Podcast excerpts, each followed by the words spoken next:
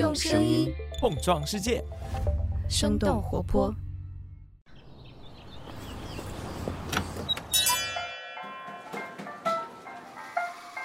您的生动早咖啡好了，请慢用。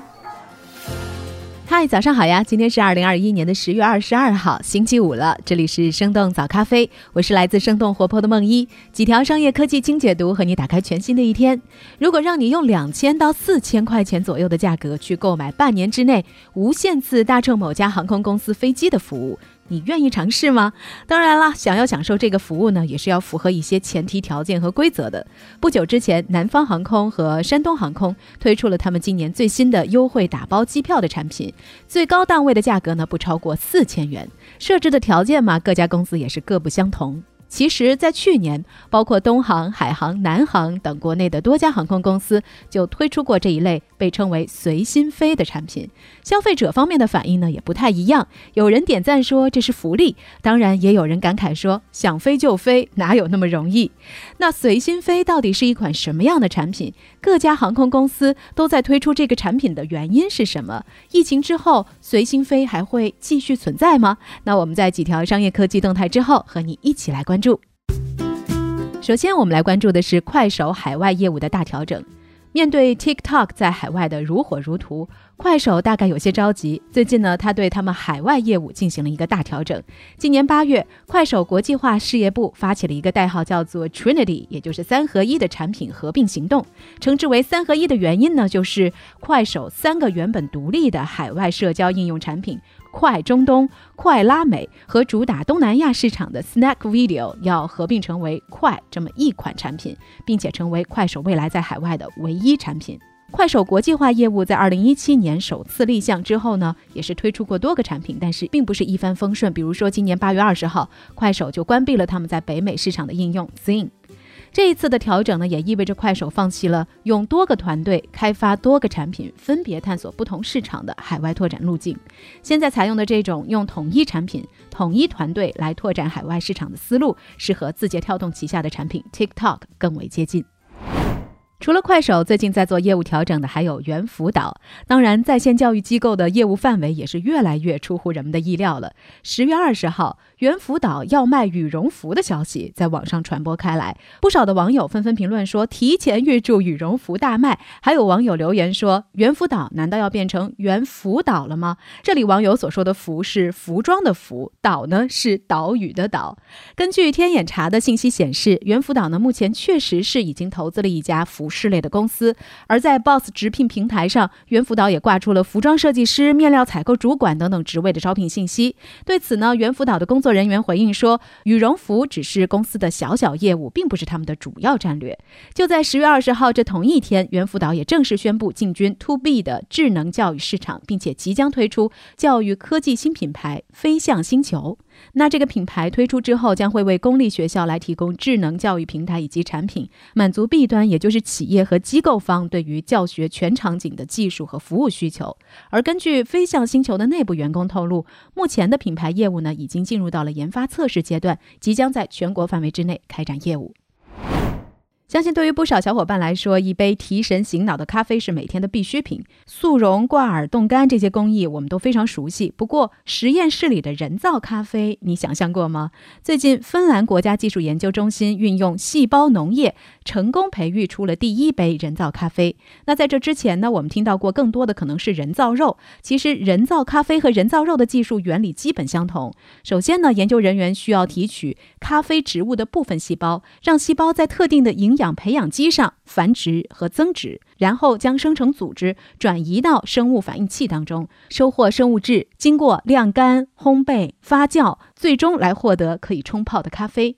研究人员亲身体验之后表示说，相比起作为母体的小果咖啡，人造咖啡在口味和气味等等方面都没有明显的差异。芬兰的生物技术专家认为，目前传统农业种植咖啡面临的挑战越来越多。由于人造咖啡没有产地的限制，不需要长途运输，更不需要依赖特定的气候或者是杀虫剂，生物技术是有希望替代传统农业，减少咖啡生产的不可持续性。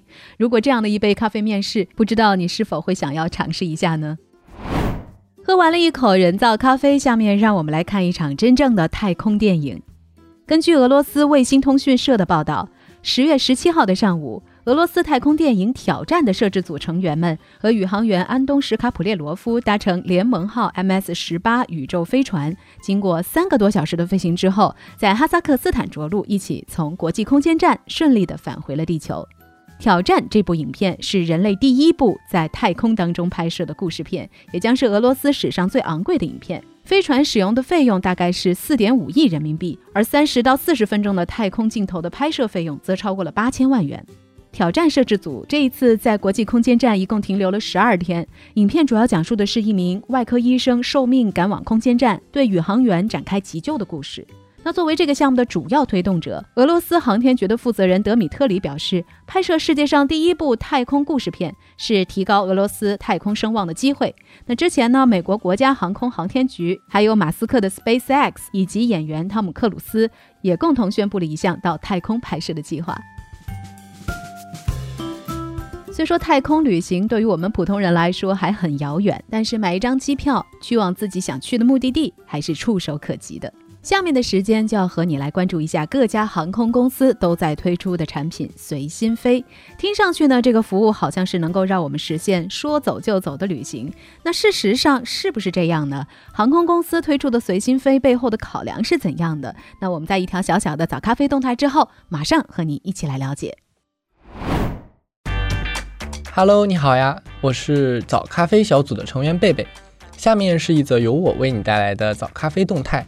生动早咖啡的内容研究员持续招聘中。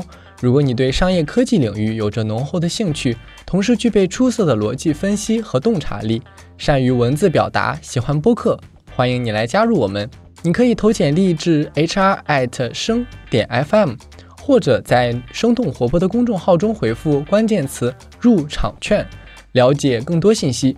期待你的加入，来和我们一起生动活泼地解锁更多新技能吧。好的，动态播报结束，下面请继续收听我们的节目吧。不久之前，南方航空、山东航空再次推出了优惠机票产品“随心飞”。十月八号，南航开始发售“快乐飞三点零版”畅游中国。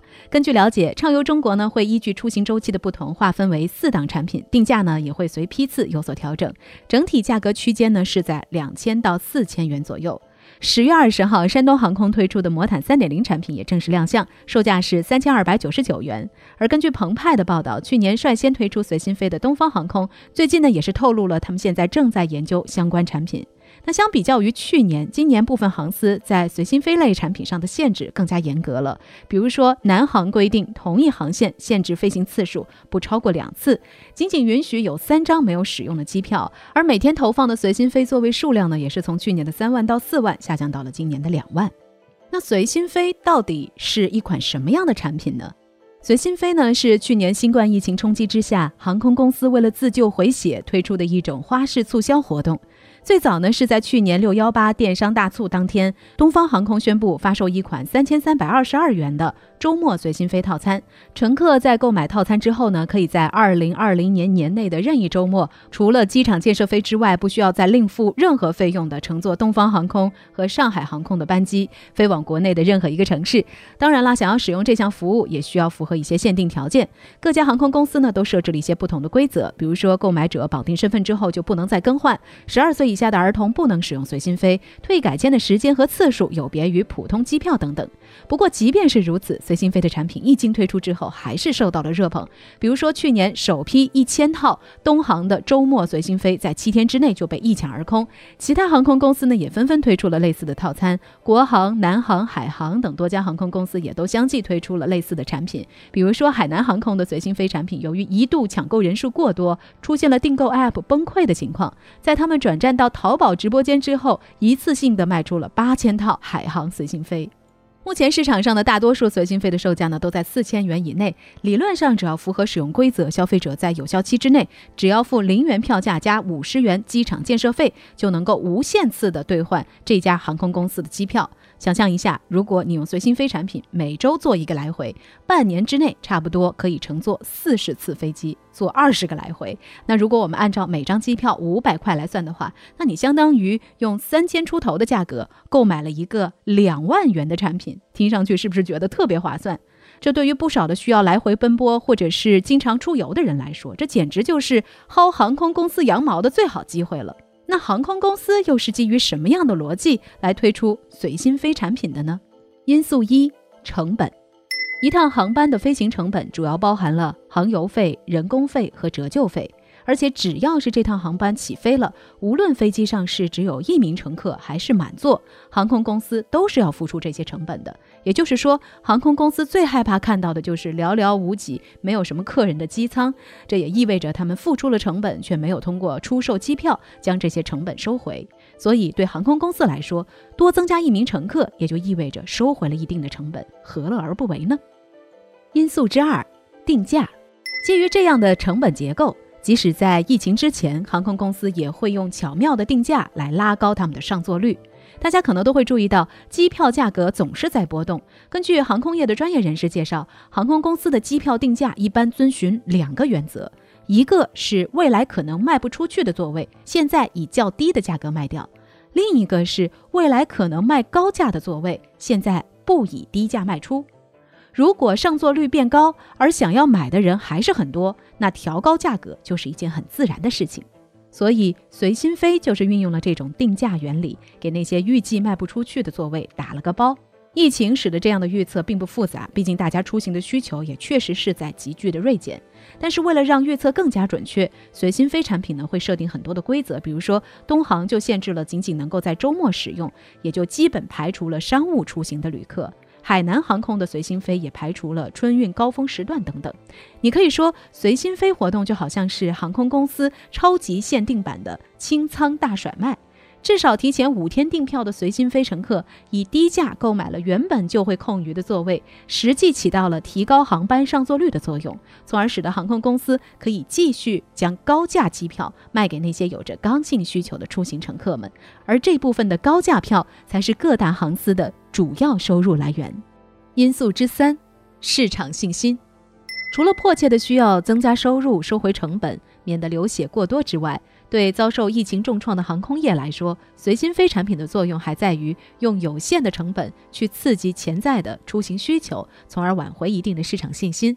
根据东航方面提供的客座数据显示，他们去年的随心飞对提升周末航班客座率的效果非常明显。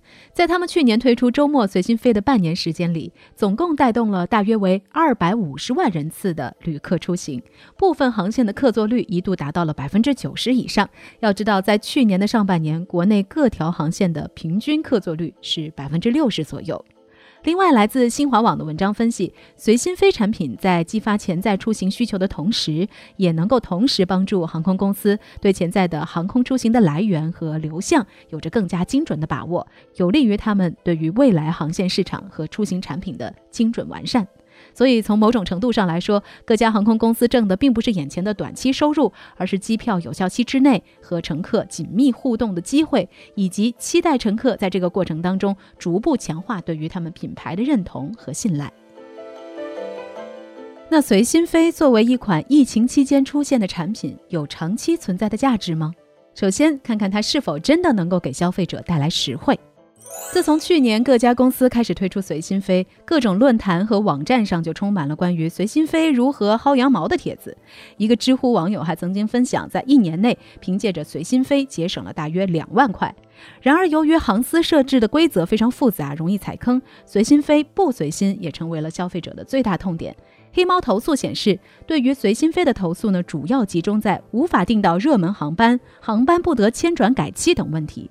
除了时间和航线的限制之外，一个用户同时只能够拥有三张带飞机票，这也就意味着来回都需要中转的出行是无法用随心飞来实现的。甚至有旅客直言说，随心飞其实就是闹心飞。在实际体验当中，经常会遇到半夜落地、打车去酒店的支出是机票的好几倍的情况，或者超售时候会被优先取消座位等等问题。由此也可以看出，随心飞作为一款新的产品，如果想要真正的赢得人心，在市场上站稳脚跟，还需要在权益和规则的设置上给消费者带来更好的使用体验。其次，它是否真的能够解决航空公司的困境？以东方航空为例，根据这家公司披露的数据显示，去年六月十八号，随心飞当天的销售创造了大约三点三亿元的营收。然而，财报的数据显示，去年东方航空的客运服务收入是四百九十一点二七亿元，同比下降超过了百分之五十五。随心飞创造的超过三亿的营收，对于东航的客运收入增长来说，依然是九牛一毛。